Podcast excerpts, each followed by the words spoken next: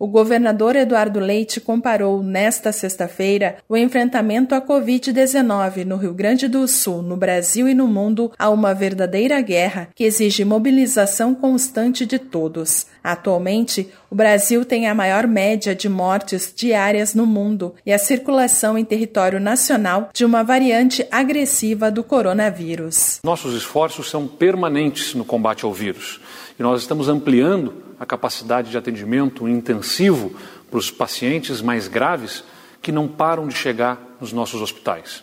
A nossa missão é de salvar vidas, com mais leitos, com mais vacinas e com as medidas de restrição de circulação que estão em curso. Nessa quinta-feira, a Secretaria da Saúde anunciou a compra e alocação de equipamentos que serão enviados a hospitais e pronto atendimentos de diferentes municípios gaúchos, garantindo a abertura nos próximos dias de mais 183 leitos de UTI adulto SUS para atender pacientes Covid no estado. Tanto a aquisição como o aluguel dos equipamentos serão feitos com recursos próprios do estado.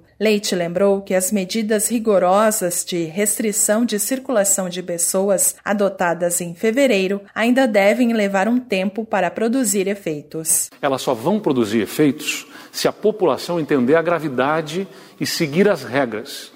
Nós precisamos do bom senso, da responsabilidade, da solidariedade de todos nessa guerra.